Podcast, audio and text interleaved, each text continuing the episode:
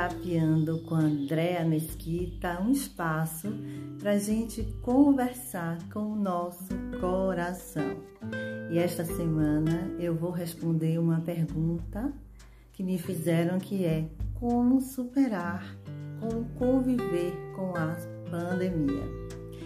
E esse tema é muito vasto, muito amplo, a gente pode olhá-lo sobre vários aspectos, né? Mas eu vou trazer aqui um ponto que eu acho crucial. Primeiro, desmistificar o que é de fato esse evento, esse acontecimento que todos nós estamos vivendo juntos nesse momento.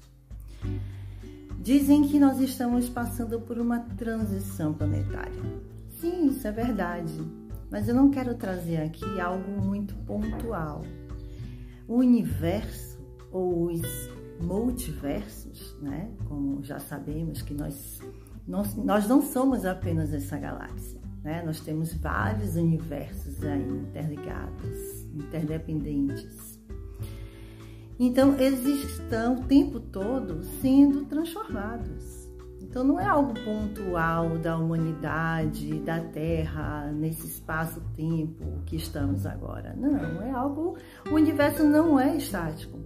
Ele está constantemente em expansão e movimento, assim como nós, assim como as nossas células. Então, sim, nós estamos no momento de transição, talvez um pouco mais acentuado, né, esse momento mas a humanidade está em evolução constante, em ampliação, expansão da consciência constantemente. Então, o advento dessa pandemia tem várias raízes, raízes políticas, sociais, econômicas, culturais, raciais, né?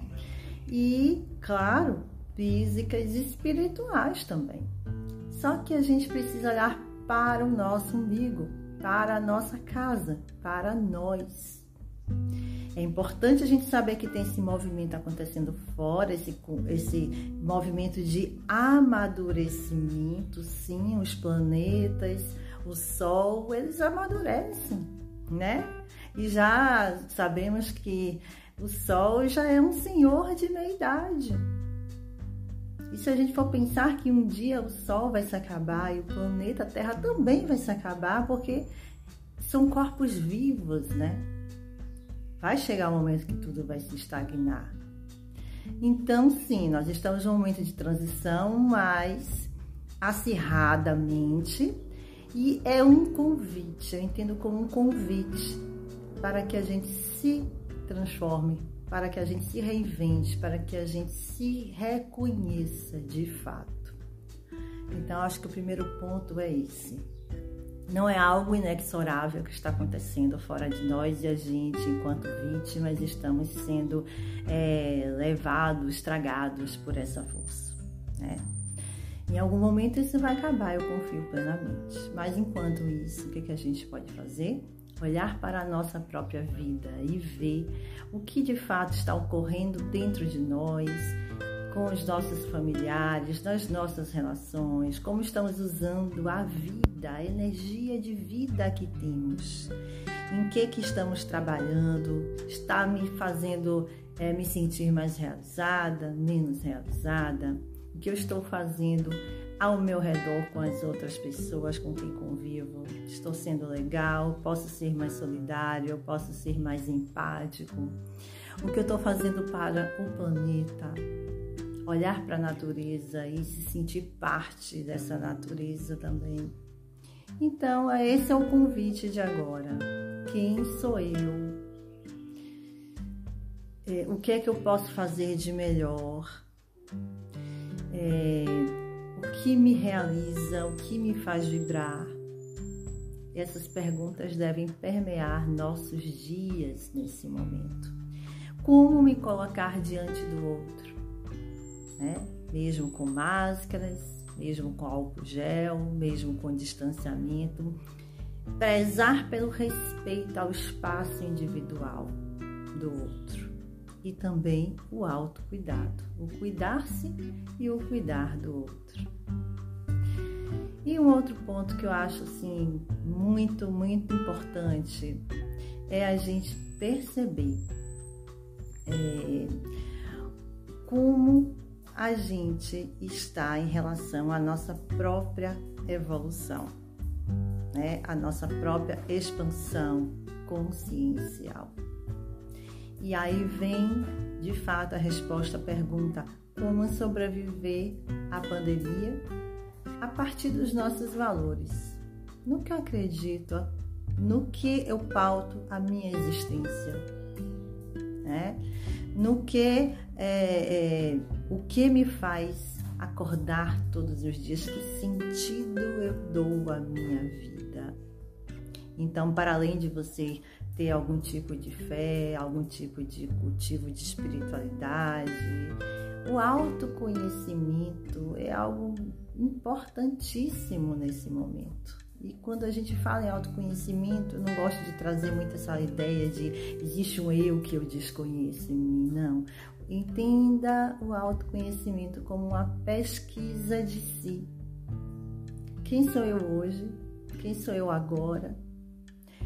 a expressão novo normal, eu acho engraçado, porque já meio que formaliza o diferente, né? De fato, a gente mudou, a vida mudou.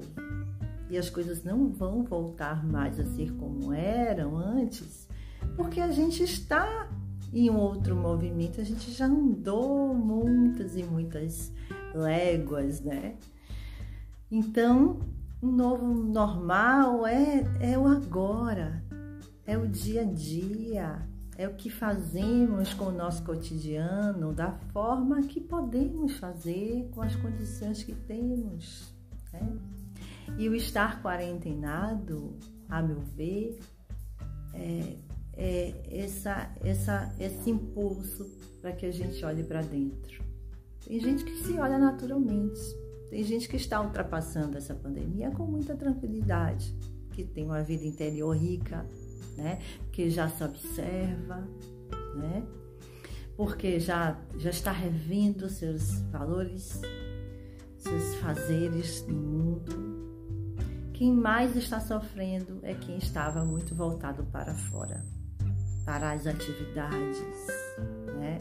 para o outro, para o status, para o material, para as aparências, e aqui eu não trago uma crítica, eu trago só uma, um, um sublinho.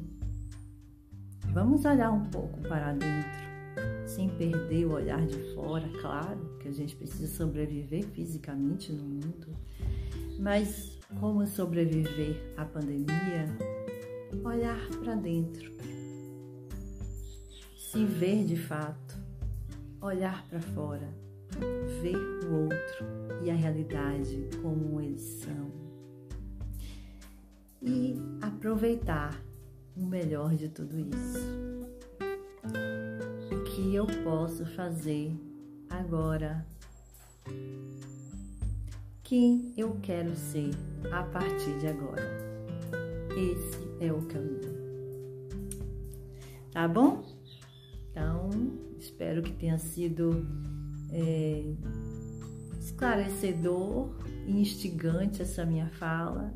Eu desejo que você possa fazer é, profundas e boas reflexões por aí.